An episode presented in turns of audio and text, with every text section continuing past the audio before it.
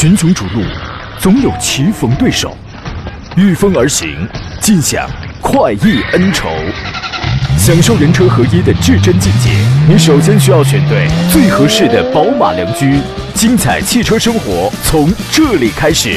买车意见领袖，权威专家团队聚会团购买车，专业评测试驾。主持人杨洋为你客观权威解析。这里是购车联盟。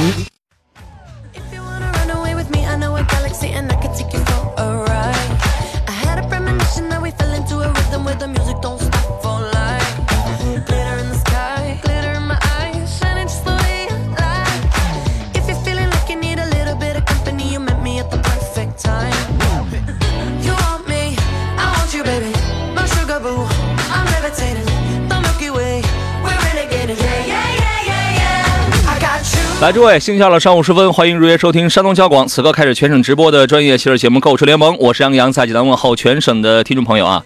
这个节目开始晚了有一个十几秒钟的时间，为什么呢？因为我必须得等这个前边走了之后，我才能来交班啊。现在这个时间也是比较的仓促。最近呢，我发现有一个问题啊，我感觉我家狗啊，它一定以为每天中午呢给我送快餐的那个外卖小哥，他是我主人。我从他捉摸不定，既觉得该亲近，又不知该从何下手的这个表情当中，我就洞悉了这一切，你知道吗？讲一个真实的故事。昨天呢，我走在路上，前头呢有两位外卖小哥在聊天啊，其中一个呢就对另一个讲说：“你这个月又得一万多啊，又得一万大几千块钱。”我就想啊，第一，他一定非常辛苦，他一定付出了许许多多的辛劳。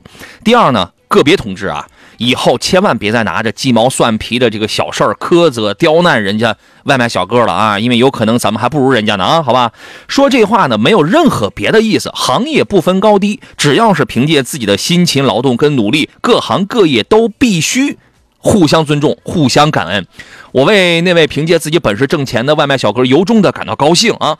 今天节目呢，解答各位在选车还有买车这个方向上的提问。节目热线有两路已经开通了，号码分别是零五三幺八二九二六零六零或零五三幺八二九二七零七零啊，你可以任选其一，直抒胸臆。另外呢，还有一些网络互动方式啊，你可以在山东交通广播的微信公众号当中来收听收看我们此刻的这个音视频的双直播，可以发送问题，而且呢，还可以通过杨洋侃车的微信公众号啊，现在包括节目以外的时间都可以给他来留下你的这个问题，同时还可以给他发送“进群”两个关键字，那么就可以获得一个自动回执，加入到我的粉丝群里面来就可以了。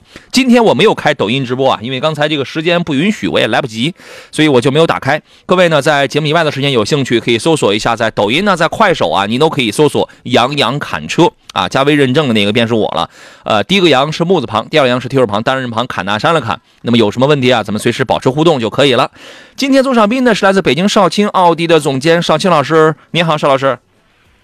杨洋好，听众朋友大家好。邵老师，你别看你吃不上我的螃蟹，但是我很尊重你，而且我也是由衷的尊重你，你感受到了吗？没有，你会的，你会感受到的。你吃不上螃蟹，它不代表我不尊重你，是吧？你会感受到的啊。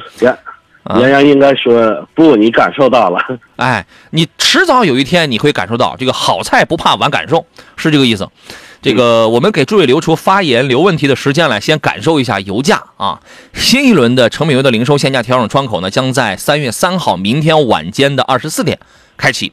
目前推测呢，油价呃将会成为二零二一年的第四涨，并且形成八连涨的态势。那么截至目前呢，当前油价预测的话，上调每吨是两百七十块钱，预计汽油、柴油零售价预计就会每升呢上涨两毛一到两毛四之间吧。啊，那么按照这个比例算的话，如果五十升的九十二号汽油加满的话，一箱油多花十块钱左右啊，这个压力你感受到了吗？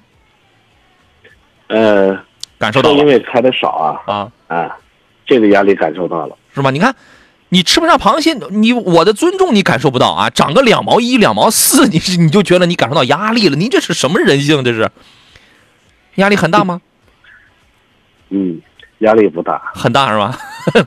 好吧，就各位，反正就是对于普通家用车而言的话，这个变化确实是微乎其微的啊。咱们跑的又不是很多，但是这个事儿大家可以知晓啊。昨天呢，我们说了三月份将上市的新车汇总，我们说了有名图啊、猎亚洲狮，还有长安的 CS 三五的 Plus 啊，还有还有这个 UNI-K 逸动 Plus，然后说了斯巴鲁的傲虎，还有福田的皮卡大将军，还有几款咱们先说完啊。标致呢，在三月份会出两个车，新款的四千零八，还有新款的五千零八。反正呢，就是还是那么酷吧，颜值方面更酷了。对于四千零八来讲的话呢，这个内饰方面做工会进行一些微微的提高。那么一点八 T 呢，和一点六 T 这两个排量也保留，变速箱。呃，因为原来 1.8T 也是配 8AT 嘛，现在会把这个，反正海外版啊，三呃那个那个那个 1.6T 已经换成了 8AT 了，就看三月份国产版本的4008，应该 1.6T 也会配上 8AT，我觉得在变速箱这块应该会调整，但底盘跟悬架是没有变化的，还是前麦弗逊后扭力梁的这个呃悬架啊，整体有一定的操控性，但是舒适性确实要欠佳一些吧。5008的变化跟4008是差不太多的，发动机也一样啊，这个它是一个中型 SUV 嘛。然后呢，这个颜值长得也差不多，而且呢，标志啊，大家可以查一下，刚刚发布了一个全新的徽标，全新的 logo。这个 logo 呢，长得啊就像是侧脸的那个恒驰汽车、侧脸的恒大汽车一样，它就是不是那个完整的小狮子了，它就是个一个浮凸造型的一个狮子头吧。啊，这个说的跟个这个丸子似的啊，反正就是换了个新标，希望能够带来一些这个新的变化吧啊。您对于这两个车是一个什么评价呢，邵老师？呃，一个是标致，还有一个是什么车型？两个都是标致，一个是四千零八，一个是五千零八。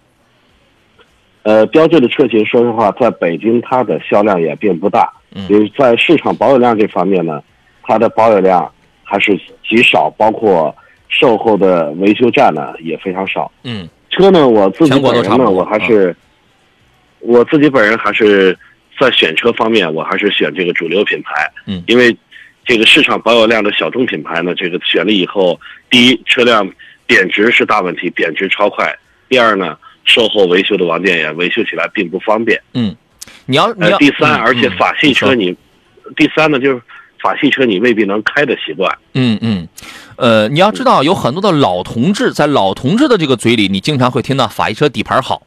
但是这个话呢，因为车现在买车的人越来越年轻了，而且它的从各个形态呃形态上来讲是针对年轻群体的。你现在你不能指望着老同志嘴里的话，现在也是新 也是小同志嘴边的话。小同志现在有几个还会就说啊法系车底盘好，他们看的会更全面一些，他们要求会更苛刻、更高一些，而应对这样的一些个不断变化的。呃，不断升级的消费需求，作为标志来讲，它的车型没有相近的，没有相应的配套，没有相应的进行升级，所以说呢，整体的竞争力确实要弱了一些啊。反正现在确实就是比较的边缘化，它有它的卖点。你比如说它非常的时尚，战斗气息非常浓郁，这是很多小同志非常喜欢的一个一个一个特点，对吧？啊，反正有这么几个新车吧，有这么两个新车出来，有兴趣可以关注。三月份呢，一汽奔腾会上一个 T 五五车型，这个车之前我们也预测过了，它是一个呃奔腾家族当中一呃一个新品种啊，它是一个紧凑级的 SUV，长得呢还跟 T 7 Pro 似的啊，悬浮车顶啊，这个非常有辨识度的这个数码雨滴的这种中网啊，内饰也是非常家族化，两块大屏幕是吧？中央大屏两块都是十二点三英寸两个大屏幕，一点五 T 的这个发动机也是家族化的，然后配一个七速的双离合的这个变速箱，两百五十八牛米，一百六十九匹，也是非常主流的这么一个动力啊。前麦弗逊后扭力梁式的非独立悬架也是基于成本的考虑嘛。这个车呢出来之后，预计不会特别的贵啊，走的还是实惠的亲民的路线吧。啊，你看看 T 三三是什么样啊？然后你网上再加个万八千的，我估计它就是 T 五五的这么一个售价。呃，五菱呢，五菱征途实际上已经开始预售了，预售价格是五九八，还有一个是六三八，娱乐型皮卡啊，兼具一点这个使用的用途吧。这个车呢，你可以有很多的这个选装的成分，你比如说你的货栏啊，啊，你的这个踏板啊，它的宽度啊，它的长度啊，而且这个配色上也是比较的鲜艳。这个车卖的也不是很贵，五六万，呃，主要因为排量也不是很大嘛，一点五升，九十九马力，五档手动啊，这么一个车型。现在这个车呢。又有那种被打造成网红车的那种趋势了啊！它有很多的改装套件。三月份呢，为摩卡会正式上市，这个我们之前已经说过了啊。咖啡智能平台啊，这个从配色，呃，从这个效果，还有包括这个配置功能方面，都有很大的一些个升级。然后动力方面呢，是一二零 N 的一个二点零 T 的发动机，关键全系还配了一个四十八伏的一个轻混系统啊，热效率是在百分之三十八。所以说这个车的动力也是可以期待的。说到热效率呢，三月份比亚迪会上三个车，分别是唐的 DMI、秦 Plus 的 DMI，还有一个是那个宋 Plus 的 DMI。DMI 技术我们之前也这个说到过了啊，它属于是一个侧重于热效率的一个油电混动车型。这三个车有一个共通点，就是油耗可能会比较的低一点啊。您对于现在比亚迪呃又回过头来了，又来研发这个油电混动的这个车，您对于它的这个套路，您是是一个一个一个什么样的评价呢？邵老师？我觉得这个还是目前纯电的这块电池技术还迟迟的没有重大突破。嗯，因为现在的电池呢，还是我们从网上经常会看到车辆的自燃了，包括这个电池在充了电以后，在冬天电池的跑的公里数严重缩水。嗯，呃，种种原因吧，导致这个现在电动车呢这一块儿，可能很多的消费者还是无法接受。嗯，那研究油电混呢，我觉得它还是要过渡一下吧。对，而且这是一个很稳定、一个很好的一个过渡产品，好吧？这个嗯大家也可以关注一下。这三个车咱们就不展开来讲了啊。三月份呢，这个一汽大众的奥迪的 e-tron 系列终于要这个国产了。我是在去年九月二十六号的北京车展上，然后第一次见到了嘛，当时给大家也这个拍了是吧？呃，事隔几个月之后，国产版本终于要上市了，基本上跟进口版的造型是一致的，而且增加了 S Line 的这个运动套件。尺寸方面呢，因为国国产的这个奥迪一定会比进口的奥迪在尺寸方面会要加大一点啊，它这个主要体现在高度方面，这个大家也可以去关注一下。呃，呃内饰做工、虚拟座舱、双联液晶屏是吧？这个都有。然后呢，动力方面，前后轴各有一台交流异步电机，前电机最大功率是一百五十六匹，后电机的最大功率是两百三十四马力，所以是在驱动方式上还是要侧重一下后驱啊，就是那种开起来那种感受上，呃，有点后驱的那种感觉吧。能量密度是一百四十二瓦时每公斤，其实这个电池的能量密度不算是行业最高的。啊，大家去看我拍那个我深度试驾几何 C 的时候，我在里边讲到一个硬核知识点，我说它的这个我我以它为例，它的电池能量密度是每公斤一百八十三瓦时。我当时我讲了一个知识点是现在，呃，根据二零一九到二零二零年的这个数据统计，百分之就是超过一百六十瓦时每公斤的这样电池能量密度的车型，只占只占比在百分之三十。超过一半以上的还是在一百四到一百六之间，所以说你看它是一百四十二瓦时，就是说奥迪 a-tron 的这个电池的能量密度属于是一个一般情况啊，所以这也导呃电池能量密度能够带来一些什么样的问题？各位去看我那个视频讲的还是比较清楚的，所以带来的是这个车的 NEDC 的综合续航里程在非常理想的状态下只能跑四百六十五公里啊。呃，反正进口版了也也就在四百七吧。当然买这个车呢，我觉得还是那个观点，出不了远门啊。重点在品牌，重点在这个中短途的这种享受吧，好吧？这个反正现在呢，我们随随便便买一台车跑个四百公里，见怪不怪，司空见惯吧。关键就看这个车它的这个里程数啊，跟它的价格能不能匹配在一块儿啊。对于这个事儿，邵老师您是怎么看的？呃，是现在随随便便的一个我们自主品牌的十几万的电动车，十万十万左右的电动车就能达到四百公里对，啊，随随便便甚至几万块钱、七八万的一一台电动车都能达到四百。哎，三百多这。个从这个续航里程这一块，我觉得呃新款的这个奥迪新款的 e-tron，嗯，它是没有多大的竞争优势。对，呃，但是品牌这块有优势，是吧？品牌这是有优势，包嗯包括它给你营造了这种座舱内的这种豪华感，啊，工艺质量、工艺品质这块，我觉得把控的应该是没有问题，好吧？呃，我们进入今天节目的第一段广告，马上回来来看大家挑车、选车的问题。好了，诸位，我们继续回到节目当中。各位遇到了挑车、选车的问题，可以在这个我们的节目当中啊，有各种方式啊。我们的节目是唯一开通热线的节目，然后呢，呃，有两个热线电话，还有两个微信公众平台啊，还有我们的这个视频直播，您都可以来开通。今天我唯一我没有开抖音直播，因为刚才节目开始之前时间比较的紧张，我没有来得及啊，所以大家选择前面的这个方式跟我们来进行交流，好吧？呃，还有几个三月份要上市的，呃，就呃这个这个还有最后一个了，就是传祺的 GS 四的 Plus，呃 GA 四 Plus，sorry，GA 四的这个 Plus 啊，这个车有一个卖点，它是最新平台 GPMA 的一个最新平台啊，比原来的这个 GA 四要加大了一些啊，所以说，当然作为原来的 GA 四的话，销量也不怎么样啊，这个所以说这个车大家可关注也可不关也可不关注吧，这个车主要配 1.5T 的一个三缸发动机。啊，说到了这个传奇了，我们来看大家的这个问题啊。刘永健的问题是麻烦问一下，大通的 G 五零怎么样啊？以后的这个养车和维修的成本会不会很高？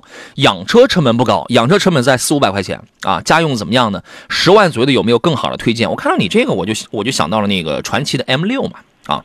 这个问题我们先来听一下邵老师您的意见是什么呃，大通它是看的是哪款车型？？G 五零十万左右的那个侧重家庭使用的 M 呃 MPV 啊，呃，商务七座的。哎，对，这车，这车价格应该现在在九十万块钱左右吧？哎，七万多就可以买个一点三 T 的一个入门了一点五 T 的大概还在十万左右。嗯，一点五 T 十万左右。但对。这个车，说实话，这个它的如果是七座的商务车，一嗯。一点五 T 的发动机，实属我觉得动力有些不足，因为很多的商务现在，比如说捷克别克 GL 八，它用的是二点零 T 的发动机，嗯那动力都跑起来都不是那么特别的好。嗯那一点三 T 的话，我觉得就有点更不够用了。那小马拉大车呢是那没办法，我这个尺寸啊，我的定价呀、定位啊，我也不敢用什么大排量，是吧？它都摆在这儿嘛。对。你觉得这个车怎么样？我觉得实用性？呃，实用性，我觉得动力可能是，呃，拖累这个车嗯，最大的一个点吧。反正正常用啊，我觉得这个车反正动力应该是够，因为本身这个车的尺，你要想太强，这是不可能的，对吧？总共就一百六十几马力，这是一个现在标准，现在的一点五 T 能给你做到一百六，呃，极少数以江淮为代表的极少数的一点五 T 能给你造到一百一百八账面数据，这已经算很不错的了。你要你再退回三年前，你再退回三年前，然后嗯你看一一一点五 T 的十有十有八九都是在一百五十三、一百五十六马力，对吧？这这现在这还算是提升的，我觉得够用啊，能满足够用，这个应该是问题不大。整车呢销量不大，舒适性呢还行吧，就属于一般情况。因为什么呢？它给你用主流的前麦弗逊后扭力梁的这个非独立悬架，啊，这个反正十来万的 MPV 它都用这样。舒适性属于一般情况，它主要走的是实用路线，而且这个车的尺寸四米八多是吧？比较适合那种想要一个大空间的，啊，同价位你觉得它有没有什么其他的可以看的对手？十万左右，嗯家用的话，吉利的嘉际，嘉际可以差不多也10万，佳绩它能买个一点八 T 的，一点八 T 的，嗯，对吧？这个车反正底盘大底盘结构大家是都一样，都是扭力梁的非独立后悬架，啊，这个你可以看，只不过。呃，作为一个作为背后的后盾，呃背后的品牌来讲的话，它属于是你后边这个属于是一个一线自主品牌了，对吧？而且舒适性也这个非常棒啊。还有吗？嗯，没了。传奇 M 六其实一个自主品牌的，哎，传奇 M 六这个你也可以看啊，好吧？我觉得你对比一下这个就可以了。但是我推荐的是 1.5T 的啊。呃，还有一位朋友问的是奥迪的 Q2 啊，这个前进一步说，请教一下，女士开奥迪 Q2 AL 怎么样？同价位、同大小的车还有什么推荐？就是说，看来你是不嫌它小啊。Q2 呢，反正就是150马力的 1.4T，我觉得女士开够了。这个车呢，后排几乎没法坐人。太紧张，非常的拘谨。你只要不嫌它小，哎，您要是觉得这个四米二的车我用起来方便，我开我这个停起来灵活的话，那我觉得问题不大啊。这个车平时在维修方面有什么大的故障吗？没大有吧？呃，现在因为这个车的销量也不是特别的大，嗯销量也不是特别大，它也就是仅比这个宝马的 mini 稍微大点儿。嗯，主销人家这次也是是 Q 三啊，是吧？对，嗯，Q 三的销量要我我觉得要是女比它好很多女士自己自己开的话是没有问题的，这个车，嗯嗯而且在奥迪全系里能算是比较可爱的一款，而且嗯呃比较时尚、年轻的一款。对就是这个车用起来没啥问题。同价位的话，你现在呃都是二十万上下的，呃，你可以看沃尔沃 x C 四零啊。当然，你买 x C 四零的话，其实你也开开，你也可以看领克零一了，因为这两个车除了做工用料不一样，完全一样的平台。然后呢，凯迪拉克的 XT 四这个车呢，这个小车反正加速感受非常好，可以说是这个价位当中的直线加速最愣的一个。直线加速最愣的一个，你就明白它是个什么意思了。悬架调教，反正后排都很小，而且它的这个悬架调教要更偏硬一些。还有什么？你要不嫌弃二十万出头，你要不嫌弃宝马的三缸的话，哎，这个车叉一的三缸 B 呃这个 B 三八你可以考虑。它最大的卖点是什么呢？空间储物空间这块大，是吧？它这个实用性是比较强的。我觉得看这些应该就差不多了，是吧？这个、嗯这个应该是差不多了，好吧再？升啊再升一个档次的话，也其实宝马的 mini 也可以。呃，mini 现在主要是缺货，最近有好几位朋友，然后我们有好几位听众，然后找我买那个 mini 啊，有买 Clubman，有有买 Cabrio、Countryman 的，这个都有。mini 现在主要是产能跟不上，它是缺货，所以导致它现在在这个市场上的价格呢比较坚挺一些。啊，比较坚挺一些，好吧？呃，当然这个车你也可以看，但是 Mini 呢开起来的舒适感确实要 差一些，好吧？那您琢磨琢磨啊。木耳蘑菇直销说，现在七座跟五座审车是一样的，如果家人多选七座啊，那你这个就是解解答的是我们。呃，佩奇乔治的这位听众的问题啊，因为在直播当中，大家在对话框当中能看到互相留言是吧？佩乔治问的是哈弗的 H 九五座跟七座怎么选，有什么区别啊？这后边这位朋友说的基本上就是根据家庭人员的这个成分来给推荐了一下啊。这个车销量其实就更惨了，对吧？啊，您怎么看这台车的市场表现呢？呃，哈弗的 H 九，对，嗯，确实销量惨一些，嗯而且其实这个销量最大的应该是 H 六、嗯 h 九呢确实这个销量，因为它的价格啊比这个呃 H 六价格要高出不少，但是在这个价位上，其实大家可选的合资品牌的 SUV 其实就很多了，就是大家销量大家花到二十万了，还是以过日子、讲究经济实惠的人多，是吧？但是这个车好玩啊，对吧？车也很硬派啊，虽然这个这个这个这个我用的是适时四驱吧，但我还有硬派的大梁呢，我还可以拉到户外去玩呢。五座跟七座啊，在核心、在动力单元、在底盘方面没有几乎没有什么太大的区别啊。然后可能在这个差速锁的数量上大概会有点差别。我觉得这个东西你就看你对于这个座位数的呃这种需求吧，好吧？买这个车呢就不太能在乎成本啊，基本上我们买一个 2.0T 的车，市区油耗你奔着十四升去了。对吧？这个你你就不要在乎成本了，保保值也也不行，因为这个车全国一个月能卖两千台吧，好吧？但是它就是好玩儿啊。全科的问题是杨你好，宝马五系呀、你说我是买两驱还是买四驱？哪个操控性好？有一些观念会告诉你说后驱才是灵魂，后驱的操控性好，没错是这样的。但是我之前在节目中分享过我的一个我个人的一个体验，可能因为上年龄了，上岁数了，我越来越觉得，当然 xDrive 的五三零价格很贵，好家伙，你奔着五十万去了，对吧？你你这个办完你奔着五十万去了，但是它确实好啊，更安全，更稳定，你也不用担心什么雨雪天气什么这样的。当然，你要非要抬杠，在冰路面上行驶，你奥迪的四驱也白搭，你你都不如换雪地胎，是吧？但是呢，它一定比一个后驱在应对这样的天气时候能力上要更安全一些啊。当然，价格确实要不实惠一些啊。这个问题您怎么看呢？确实价格差不少，而且马路上开的百分百百分之九十以上的都是后驱。我觉得，我觉得还是看您的需求吧。就是说，嗯如果您在的城市是东北，然后呃冰雪路面一年要好几个月，那我觉得呃能买得起的话，咱们这个消费的预算够的话，那就直接来个四驱得了。那得揣但如。果说嗯，比如说在北京地区下一场雪，有时候两年才下一场，嗯，我觉得完全没有必要。嗯，我有时候我也会考虑，到底花五十万买一个五三零四驱值与不值的问题，啊，这个没法下一个定论啊，没法。你可能我没钱，我觉得，哎，这个东西可能有点儿是吧？倒是也能买，但是觉得是不是有点儿不太值啊？但是你对于人家有钱的朋友，呃人家连想都不想。嗯，也当当然有一个前提，也不是说后后驱的宝马不能开，真不是这样。你在大马路上你会见到很多，好吧？呃，我个人确实我我的那个观点说的很实在，xDrive 的这个五系的操控性要更好一些啊，好吧？说到这儿，我要插播一个活动啊，呃，Jeep 新指南者新锐城市实力 SUV 十三点九八万起，好家伙，现在都这么便宜了吗？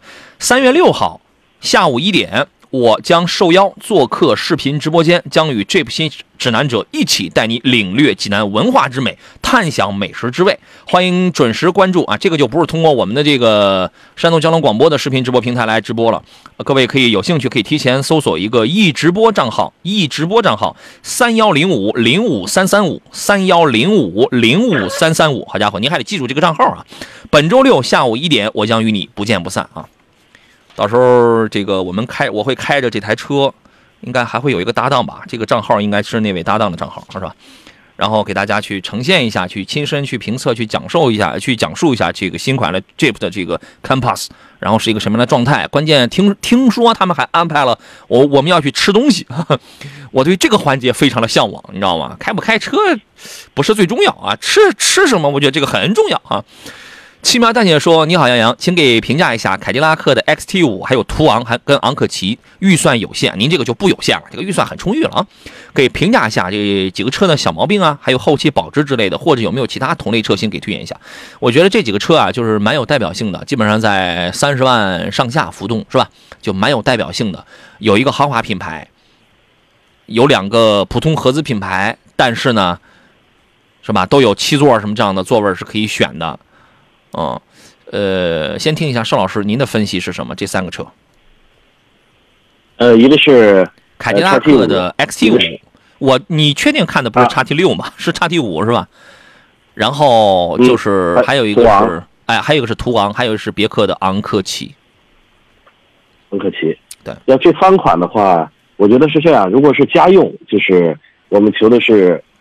就是你不在乎这个车的档次，要说这三个车档次里边最高的，我觉得还是 XT 五，嗯，它看起来档次是更高一些，品牌的对品牌的档次会更高，嗯，但我觉得这里边最实用的是途昂，空间大，而且车性价比极高，嗯，同级别的 SUV 很合资的就中大型的 SUV，嗯，很难说三十多万的价格能买到这么大尺寸的，嗯，它大中大型尺寸的 SUV。是 t e r r a m e n t 一个是大，二一个呢，它是这里边销量最高的，是保值最好的。反正这样的车啊，这么大的车都不适合激烈驾控。你你要因为它重心它都很高，你要开快了之后都有那种往外散的那种感觉。然后呢，我觉得品牌肯定是叉 T 五，叉 T 五虽然比那两个车要小一要要要小半个级别，但它有品牌优势，而且现在也不贵，二十八，去年的时候二十八二十九，咱们就能拿一个四驱技术了，是吧？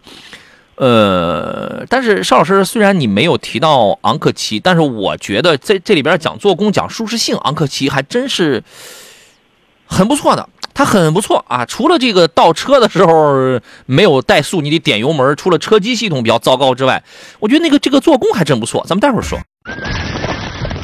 群雄逐鹿，总有棋逢对手，御风而行，尽享快意恩仇。享受人车合一的至臻境界，你首先需要选对最合适的宝马良驹。精彩汽车生活从这里开始，买车意见领袖，权威专家团队聚会团购买车，专业评测试驾，主持人杨洋为你客观权威解析。这里是购车联盟。来，各位，十一点三十三，时间很快，现在已经来到了后半段了。这里是山东交广在星期二为您直播的购车联盟节目当中，我们我们的节目在通过这个广播呀，在通过这个网络的方式面向全国全球在进行直播啊。我是杨洋，我们剩下半个钟头依然是聊这个选车还有买车的一些问题。如果您遇到了这方面的困惑，或者你在关注今年要上市的一些什么样的新车，我们大概也能知道啊。我们可以提前前瞻来探讨一下。直播热线是零五三幺八二九二六零六零或八二九二七零七零啊。如果现在比较忙碌的话，您可以您还可以通过一些网络的方式可以找到我。我今天除了没有开这个抖音直播之外，其他的。您可以在什么山东交通网的微信平台、杨洋侃车的微信公众平台，所有的我都可以看到你的这个留言。我也欢迎很多的朋友啊关注杨洋侃车的微信公众号。无论你是要卖二手车的，那这个还是要这个买新车了，在这个号当中都有一些相应的菜单栏，你都可以来找到我，我会帮你来安排，好吗？这个给他发送“进群”两个字呢，可以请我把你拉进我们的这个车友群。粉群里面来认识更多的朋友，我也随时我我会都在群里边来啊。左上宾呢是来自北京少卿奥迪的总监少卿老师，你好，邵老师。你好，杨洋。哎，听众朋友，大家好。张伟他发一微信说：“杨老师、邵老师，昂克旗的做工真的挺好。变速箱，你变速箱后边我就不知道你在你在说什么了。这个我为什么会觉得昂克旗的做工好呢？因为它就是显得高端嘛，显得高档一点啊，显得舒服一点，你知道吗？嗯，它跟途昂来比的话，讲内饰、讲做工，肯定是昂克旗的舒服。你三十五左右，你能办完一台昂克旗的艾维亚，三十五左右啊，但是可能这个。”熟人关系啊，或者是这不同的地区价格可能会略有一些浮动啊。我说这个车除了车机系统比较的糟糕，啊，在人机交互、在语音识别这块儿，但是你几乎他几乎听不懂你在说什么。然后呢，在倒车这块比较的糟糕之外，其他的都挺好，就是整个的舒适性。第二排还带电动，是吧？整个的那个，哎呀，皮质包裹那种芬芳，就是那种质感还是比较强的。但是这里边途昂呢，毫无疑问就是你在这两个中大型车里边选途昂是一个最稳的选择，保值、销量各方面它都很稳，它没有它没有大毛病。DQ 五百的湿式双离合，三三零、三八零起，对吧？你你起码你买个三八零。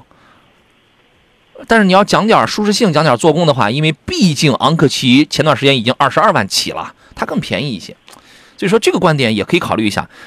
XT 五的这个级别要弱一点，要弱一点，但是品牌它要强一点，好吧？同价位还有什么别的车可以推荐吗？你有没有觉得这仨就挺有代表性了？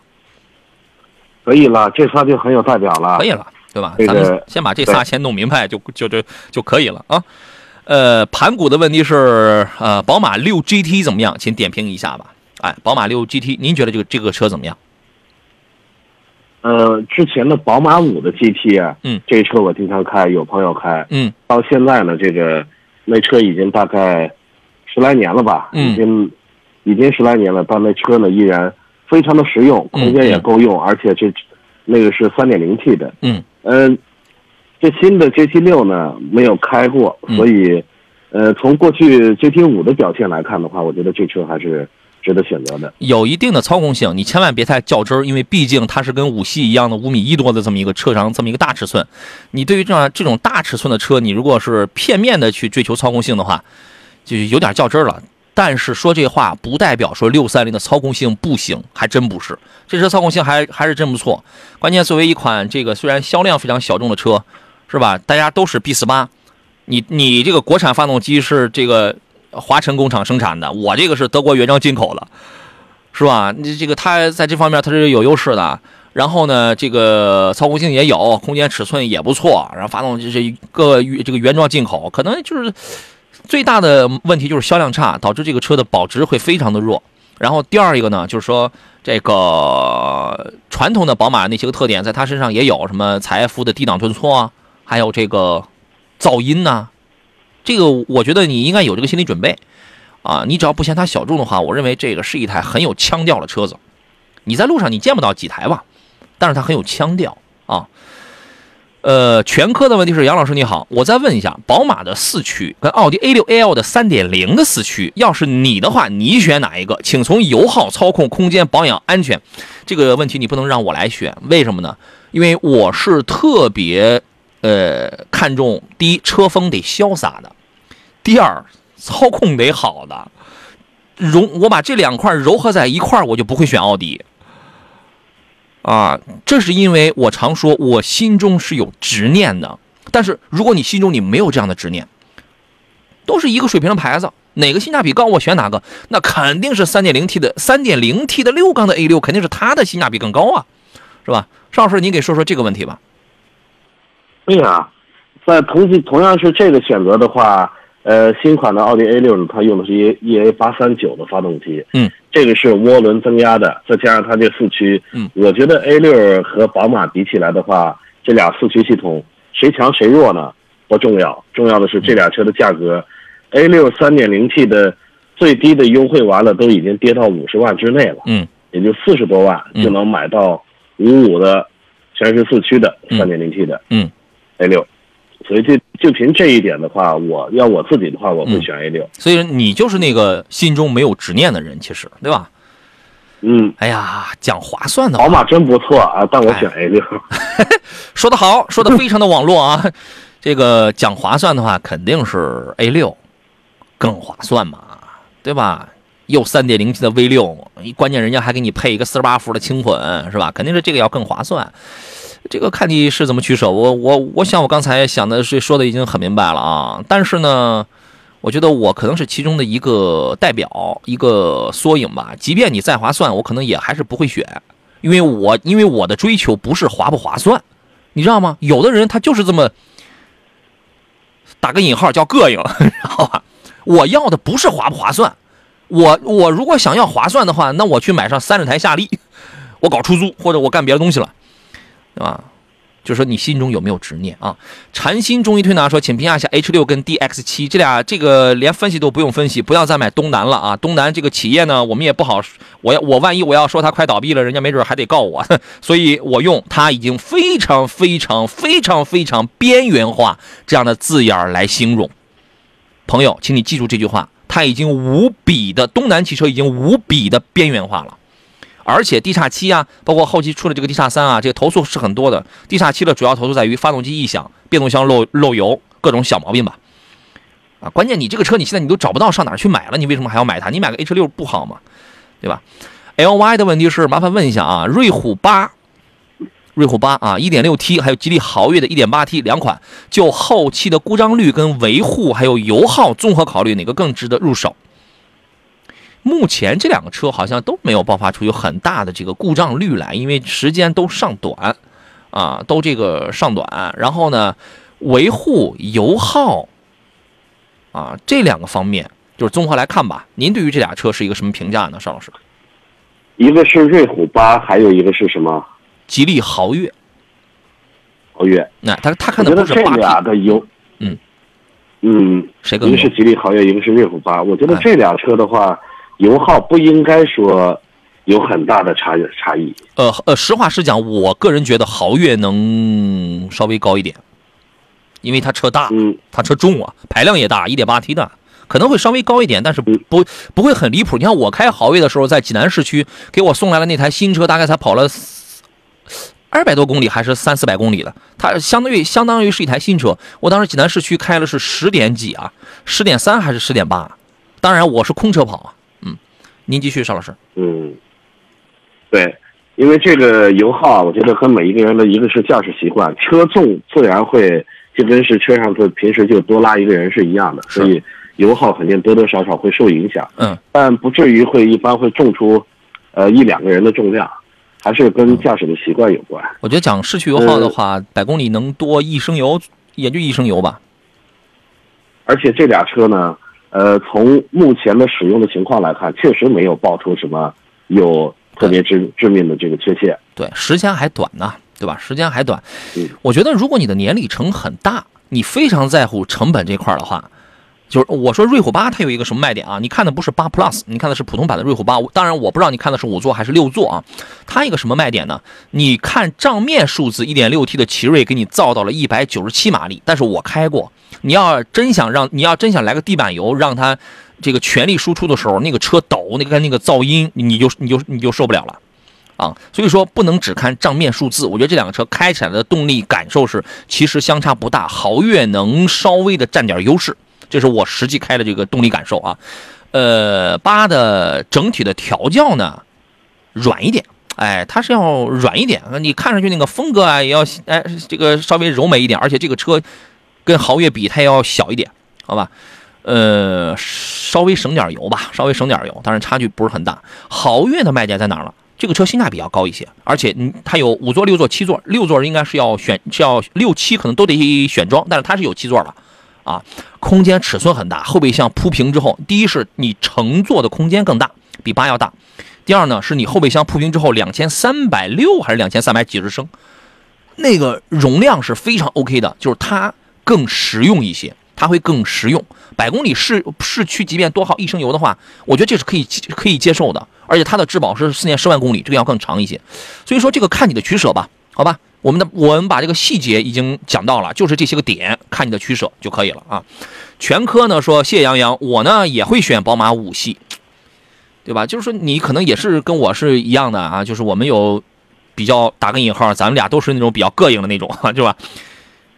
不是说那个六缸的性价比高，我们就一定会去选那个东西的人啊。得嘞，好吧。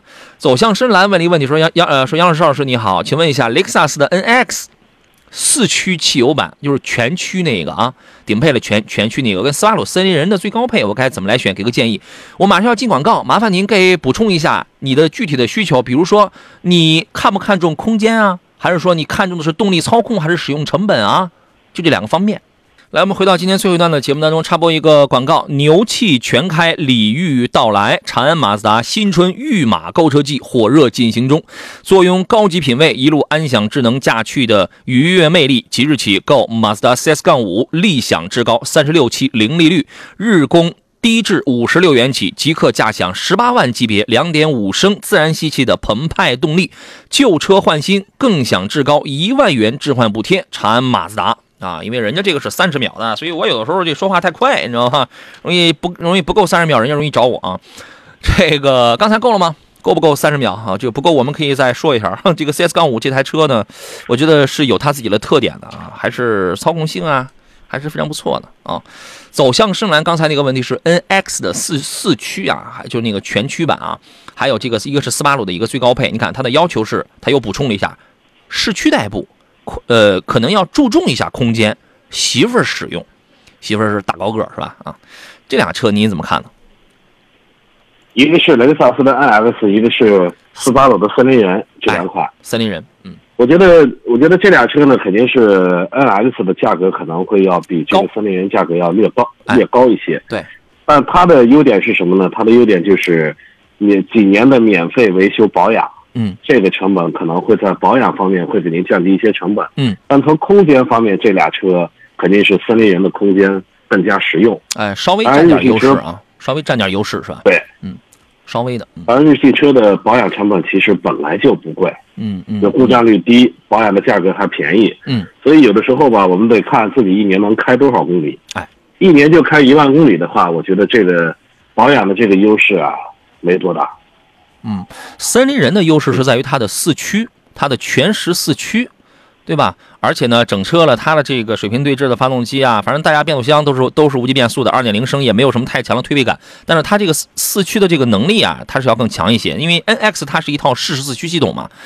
但是呢，我们回归到你的这个具体的一些个，就是你的这个需要跟特点上来，女士开，女士开呢，我想这个车的能量强不强大，这个有可能不是最重要的，有可能第一是省心，省心就等于是省了时间了嘛，你不用费心了。第二个呢，省点省点钱，没啥毛病，这样最好了，对吧？第三一个能同时能彰显一下我的这个豪华的身份，这就最好了。所以我个人觉得 NX 可能要适合一些。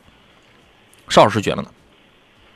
嗯，NX 的，我觉得这俩车比的话，NX 的档次肯定会更高一些。哎，只要预算够，是吧？嗯，只要预算够，啊，您琢磨琢磨啊。当然，你如果是你，因为咱们买一个这个、呃那个那个那个高配的这个森林人的话，我们办完其实也也这个不需要这个这个这个三十万嘛，顶多、嗯顶多三十万但，是，对吧？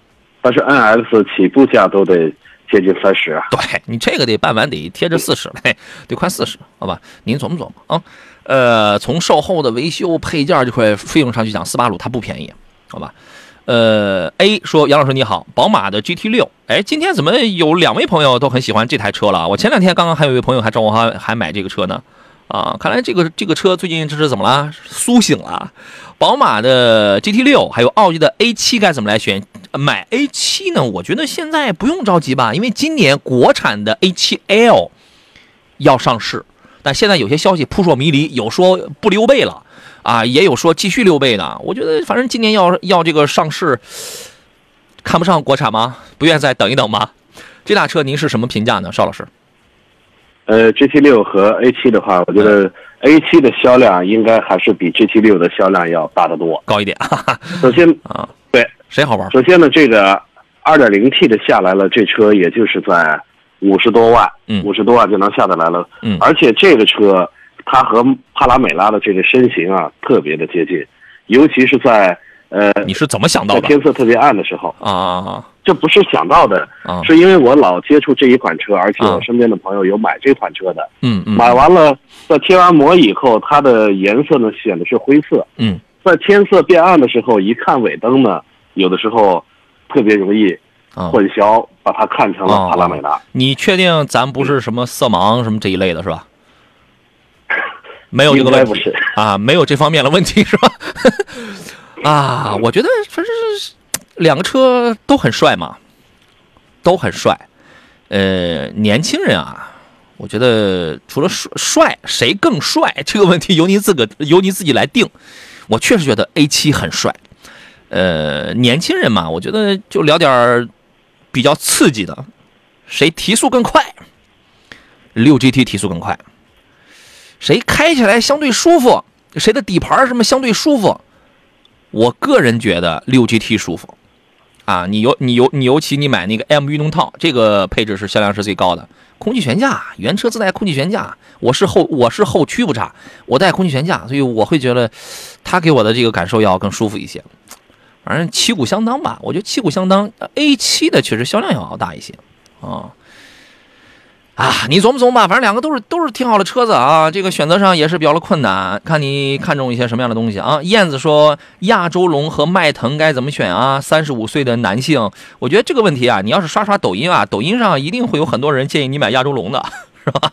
在抖音上，大家觉得美国车不能买，德国车慎重考虑啊，日系车，我的天，跪舔，你知道吗？啊这个问题您是怎么看的？呃，二点五自然吸气的跟二点零的，呃，我觉得油电混的吧，他没说，他没说非要买油电混，油丰田的油电混现在是不能买的。啊，就是油电混的是之前的呃机油乳化的问题，可能还没有彻底的解决。对但普通的就拿二点零自然吸气的跟二点五自然吸自吸的和迈腾的这个二点零 T 的，那肯定动力上就没法比这俩车的操控和动力。呃，但是亚洲龙呢，可能在用车成本，嗯，这个或者是皮实耐用这方面，也许比迈腾要做的稍微好我觉得我觉得从颜值这块，亚洲龙确实也好，确实也好啊。内饰呢，它那个内饰的风格我是不喜欢，中控跟个搓衣板似的。但是，嗯，我再扭过头来再一看迈腾的那个就万年不变的内饰，我突然觉得亚洲龙还挺漂亮的，你知道吗？啊，呃，是迈腾其实挺好看，就是审美疲劳了，大家。哎，对对对，它主要是审美疲劳，万万年这个也那个不变是吧？呃，讲一些经济性啊，一些细活呀，舒服程度啊，因为这两个车的这个感受，它乘坐啊跟驾驶的感受它有些不一样。像谁更舒适的话，是亚洲龙啊，而且亚洲龙呢，呃，也更就设计理念、设计风格也更现代一些，更接近于现在的这个、年份吧啊。然后，但是呢，两点五的混动一定别买。啊，两点五的这个燃油呢，就是你如果要买亚洲龙的话，我觉得买个二点零升的是最保险的，因为这个如果你的日里程还不是那么低的话，那么你的这个你你所能可能遇到的这个机油增多跟乳化的概率就非常的低了。但我我还是那话，不是没有，真的是比较的低啊，它压根就没有彻底解决这个问题。迈腾的动力感受呢，开起来偏硬一些，偏扎实一些。给人有驾驶信心，推背感要更强一些。发动机在那儿摆着嘛，你自己取舍。你看很多的问题，最终的就是我们给你说到了它不同的细节点，一定是你根据你自己的特点去取舍。两个完全不一样需求的人，他的选择一定是不一样的，自己选啊。帽子戏法说，能给分析一下 K 五啊，就是凯酷啊，凯酷这个车现在销量很已经没有刚上市炒了那么的热了啊。君威、迈锐宝吗？年轻人啊，您看到这几个车 是吧？都选 1.5T 的，后期使用成本哪个低，小毛病会少一些啊？这个问题交给邵老师吧。邵老师主治年轻人呃，看来真是年轻人。啊，是的，这个这凯酷呢，确实这车，我觉得确实跟它的名字是呃相当的。挺酷的？这车的外观可真够呃真够酷的，黑武士似的啊，黑武士似的。嗯嗯，而且我发现现在很多的年轻人，像这个，一个是像凯酷了，还有包括，呃，在前段时间那个我一朋友，这个也是大概嗯二十岁左右，嗯，买了也是买回来一个咱们自主品牌的车，爱丽舍那个像超跑一样，像超跑一样的，像超跑一样纯夏利啊黑色，谁呀、哎，对，可能是因为我们的，啊、是叫叫什么？我一下一下想了一下想不起来是电动车吗哪？款车型？电动车吗？我这很好奇啊。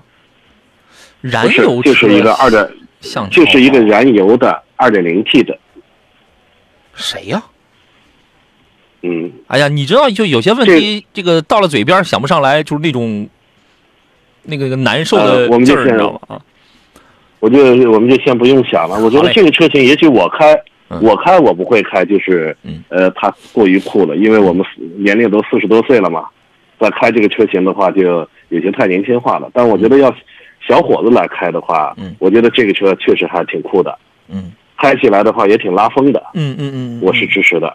哎嗯，这个应该是他选的这几款里最拉风的一款。你是支持凯酷是吧？确实，我我们刚才讲到了审美疲劳。从审美疲劳这个角度出发的话，迈锐宝 XL 跟君威已经审美疲劳了，确实是这样啊，已经是审美疲劳了。凯酷的优点呢，就是第一，它给人以新鲜感，从外观到内饰到这个倾斜的这种内饰啊，黑武士式的这种外观上，呃，有这个新鲜感。二一个呢，空间尺寸这块儿，凯酷大，凯酷大啊！你看啊，这个原来 K 五你没感觉它那么大，你知道吗？但是随着消费不断的升级，车呢越造越大，是吧？但是，请注意一条，我我说两个点。第一，它的变速箱，1.5T 配七档的这个干式双离合的这个变速箱，在低档位的时候顿挫，它的控制程度远远不如 2.0T 配 8AT 的那套动力组合。你去看一下。第二一个点，你如果买的是一个低配啊、次低配的这样的凯酷的话，我建议你再去现代店里看一下索石，因为这俩车是一样的平台，价格也几乎一样。但是我就拿低配车来讲的话，你只要比较了配置，你会发现时代索纳塔低配时代索纳塔比低配凯酷要多了，至少是四五项很很实用、很实用的东西，什么偏道预警、电动尾门，这些都是原装它就带的。你扭头你看一下，我个人确实觉得这些很实惠，这些很实惠啊。你如果讲油耗使用成本的话，肯定是凯酷要低。凯酷无论是油耗还是养护的成本上，要比那两个美系车都要便宜，包括保养费用，包括油耗啊。好吧，你还关心了什么？小毛病要少一点，我觉得这个车这几个车可能都没有什么太多的这个小毛病吧。邵老师觉得呢？这个这个级别的车应该说故障率都不高，啊韩系的车本身故障率就不高。对，但我觉得这俩车要对比的的话，呃，索纳塔可能从外观上并没有这个嗯凯酷的外观，呃，更适合年轻人。是吧？反正它它也是适合年轻人，但是两个走不一样的路子。凯酷呢用的是方方正正拉宽的线条，是吧？索纳塔的是凭借那张鲶鱼嘴，反正，但是抛开外观讲，我觉得谁更划算、更实惠的话，如果要拿低配车的话，确实是时代索纳塔。您自个儿去一比较，你这个你就明白，好吧？还有人推荐菲斯塔啊，菲斯塔跟时代索纳塔，我我觉得这个长相上也是傻傻分不清。啊，这俩也是比较的接比比较的接近的。当然，你现在你讲价格来讲的话，作为一台别克君威，如果是在君威跟 Maribel XL 之间来选的话，如果你的预算不是很充裕，你买 XL，因为它便宜，它的定位也比雪佛兰定位也要比别克要低，价格也便宜。如果你的预算稍微高一点的话，你买君威，君威之前一段时间造到十四万多，是吧？啊，好吧。你琢磨琢磨啊！今天时间关系呢，我们只能聊到这儿，还有很多没有聊完的这个买车的话题，咱们就留到这个明天的节目当中吧，好吧？明天是凯文啊，是凯文给大家带来的节目啊！再次感谢邵青老师，咱们就下回再见，拜拜！拜拜。哎，拜拜！我很尊重你啊，拜拜！这个节目以外的时间，各位请关注杨洋侃车的微信号、微信公众平台、微信号，或者是这个抖音号，或者是快手号。第一个杨是木字旁，第二个杨是提手旁，单人旁，侃大山的侃。我是杨洋，祝您午餐愉快，咱们回头见。